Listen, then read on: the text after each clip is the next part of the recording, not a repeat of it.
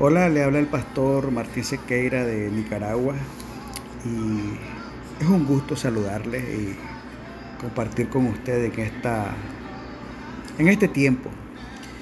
Y antes que nada quería compartirle que, que no estamos solos, que el Señor está con nosotros, su poder, su presencia, su espíritu nos da una fuerza para sobrellevar y vencer cualquier circunstancia. En Primera de Corintios capítulo 10 versículo 13, la palabra del Señor dice que no nos ha sobrevenido ninguna circunstancia que no sea humana, pero fiel es Dios que no nos dejará ser probado más allá de lo que podamos resistir, soportar, sino que nos dará juntamente con la prueba la salida para que podamos soportar. Lo que está diciendo es que usted y yo somos más fuertes que cualquier circunstancia que estemos enfrentando. Cualquier circunstancia que le esté agobiando, por oscura, por dura, por tanto que llegue a doler, no es más fuerte que usted. Hay un poder superior que Dios depositó dentro de usted, su espíritu que le permitirá salir adelante y soportar esta circunstancia tan difícil. Así que usted es inquebrantable en el poder del Espíritu del Señor. Esta circunstancia no lo va a derrotar, no lo va a dejar postrado. Usted va a salir adelante en el nombre del Señor. Y hoy quiero compartir acerca de algo que, que como ser humano tenemos que enfrentar en este tiempo, un tiempo tan difícil, y es el temor. El temor es un sentimiento humano, el temor es algo que todas las personas tenemos que sobrellevar, tenemos que enfrentar. Sin embargo, el temor es una trampa. En Proverbios capítulo 29, versículo 25, habla que el temor pone lazo. El lazo es un arma que utiliza el cazador para tener cautivo a su presa, para retener, para quitar libertad. Así funciona el temor. El temor paraliza, el temor intimida, el temor encadena, el temor esclaviza. Por eso en Isaías 51.7 dice, no temas al temor del hombre no temas ni desmayes. Y cuando habla al temor del hombre se refiere al sistema del mundo. Este sistema que trae malas noticias, este sistema que trae peligros, este sistema que trae dolor, este sistema que trae preocupaciones. La instrucción de la Biblia es no temas ni desmayes. En este momento tenemos que aprender en este tiempo a enfrentarnos a ese espíritu de temor. Y quiero compartir cinco pasos, cinco pasos importantes que nos pueden dar a nosotros una guía de cómo vencer el temor en este tiempo. Y el primer paso es tener confianza en Dios, fe, confiar en el Señor. En Jeremías capítulo 17, versículo 7 la palabra del Señor dice, bendito el hombre cuya confianza es el Señor, porque será como un árbol plantado junto a las corrientes de un río. Y no importa el verano, no importa el calor, no importa la sequía, su hoja estará siempre verde y tendrá fruto en todo tiempo. Lo que nos garantiza la bendición lo que nos garantiza el bienestar no son las circunstancias, es la bendición del Señor, es el favor de Dios. Así que en este tiempo vamos a confiar en Él, vamos a tener fe. Y usted me puede decir, pero ¿cómo yo puedo tener fe? ¿Cómo puedo yo confiar en Él en este tiempo? La palabra del Señor nos enseña que la fe viene por el oír y el oír por la palabra de Dios. Meditemos en su palabra. Leamos su palabra y va a venir la fe, va a venir la confianza que requerimos para esta temporada.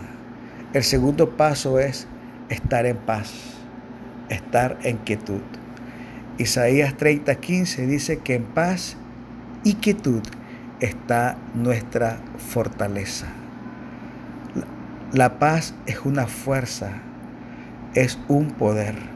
Necesitamos nosotros en este tiempo aprender a estar en paz, a confiar en las promesas del Señor.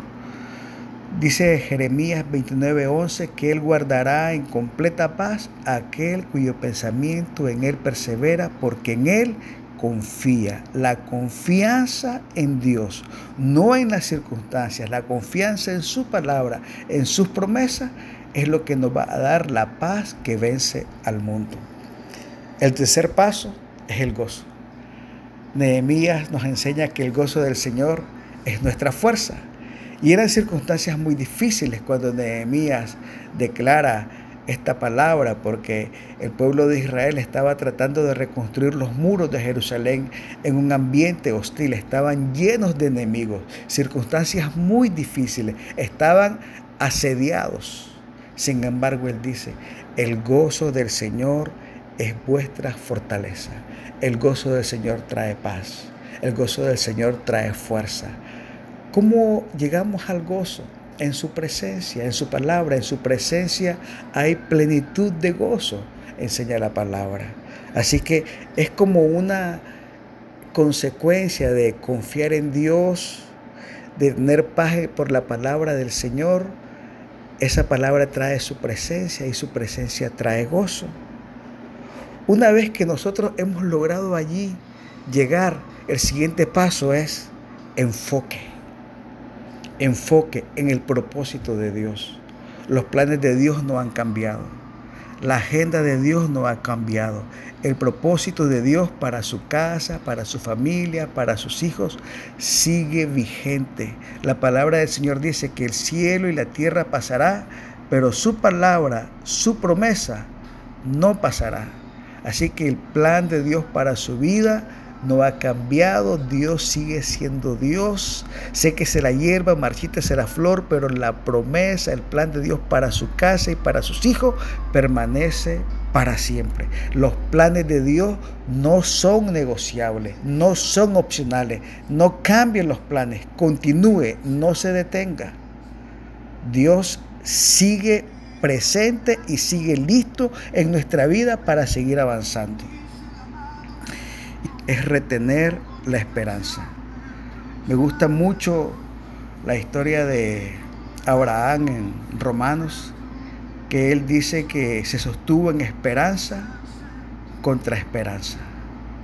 Él retuvo la esperanza cuando todas las circunstancias le decían que no era posible. Él ya estaba de una edad muy avanzada, Sara tenía una edad avanzada, todas las circunstancias le decían que no era posible. La edad, su condición física, la condición física de Sara, le decían que ya renunciar al sueño, pero él tenía una promesa, la palabra del Señor. Y eso es retener la esperanza, aunque todo diga lo contrario. Usted dice, yo tengo una palabra, yo tengo una promesa, mi Dios es fiel, Él cumple lo que promete y yo voy a esperar y voy a confiar en sus promesas. Eso es retener la esperanza en esperanza contra esperanza. Así que mi hermano, en este tiempo, vamos a confiar en el Señor, vamos a tener fe en Dios, vamos a tener su paz que nos da quietud. El gozo del Señor es nuestra fuerza. A los hijos de Dios todas las cosas les ayudan a bien. A los que conforme a su propósito son llamados. El propósito de Dios para nuestra casa no es negociable. Y vamos a sostenernos en la promesa. Dios nunca llega Él promete, Él cumplirá. Paz. Cierre sus ojos. Vamos a orar. Vamos a buscar la presencia del Señor. La oración es un recurso poderoso. La oración invoca el poder de los cielos. La oración invoca el poder del cielo, invoca a los ángeles ministradores. La oración convoca el amor de Dios. La oración convoca el favor, la gracia y la misericordia del Señor. Ahora usted y yo en acuerdo. La palabra del Señor dice que si dos se ponen de acuerdo, todo lo que pidan al Padre les será hecho usted y yo en acuerdo, en unidad, vamos a presentarnos delante de Dios y vamos a interceder por nuestras casas, vamos a interceder por nuestra familia, vamos a interceder por nuestra nación para que venga el favor, la misericordia y la gracia del Señor.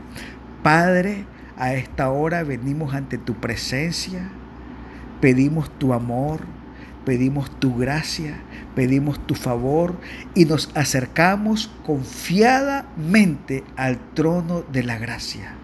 Tu palabra dice que en tu trono hay misericordia, que en tu trono hay oportuno socorro, que en tu trono está la respuesta que hoy nuestra casa necesita, que en tu trono está la respuesta que nuestra familia necesita, que en tu trono está la respuesta que nuestros hijos y que nuestras naciones necesitan, Padre Celestial. Padre, Bendícenos con tu luz. Haz resplandecer tu rostro sobre nosotros. Haz resplandecer tu luz sobre nuestras naciones. Y bendícenos con tu paz, con tu misericordia y con tu favor. Padre Celestial, a esta hora te pedimos en el nombre de Jesús que aumentes nuestra fe, que ayudes nuestra incredulidad. Padre Celestial, que aprendamos a confiar plenamente en ti. Que hoy, Padre Celestial, en tu presencia se alimente nuestra fe y nuestra confianza en ti, Padre Celestial. Tu palabra dice que conforme a nuestra fe será hecho y depositamos toda nuestra confianza, toda nuestra fe en tu amor. Padre Celestial, que tu paz que sobrepasa toda circunstancia, que tu paz que sobrepasa todo entendimiento, toda situación, guarde nuestras mentes, guarde nuestros corazones, guarde nuestras casas en Cristo Jesús, Padre Celestial. Gracias porque el gozo que viene de tu presencia es nuestra fuerza y es nuestra fortaleza.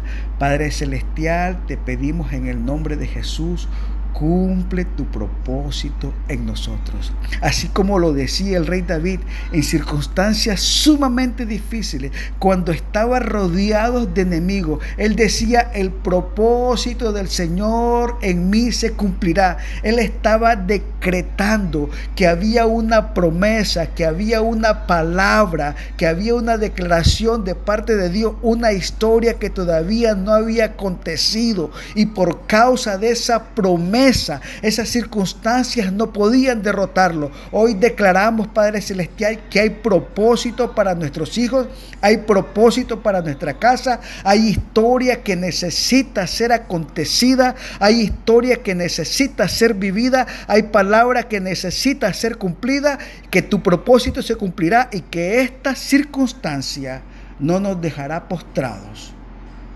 ni nos dejará derrotados. Y Señor, gracias porque en ti tenemos esperanza. Que aún, Padre Celestial, en el momento más duro, en el momento más oscuro, en el desierto más inhóspito, allí tú abres la puerta de la esperanza. Tú prometes que en el peor lugar vamos a florecer en la peor circunstancia vamos a tener fruto. En el peor momento, Señor, tu luz va a resplandecer, que las tinieblas van a retroceder, porque la luz de Jesucristo ha venido y ha nacido sobre nosotros. Gracias, Padre. Te alabamos y te bendecimos en este tiempo, en el nombre precioso de Jesucristo. Amén y amén.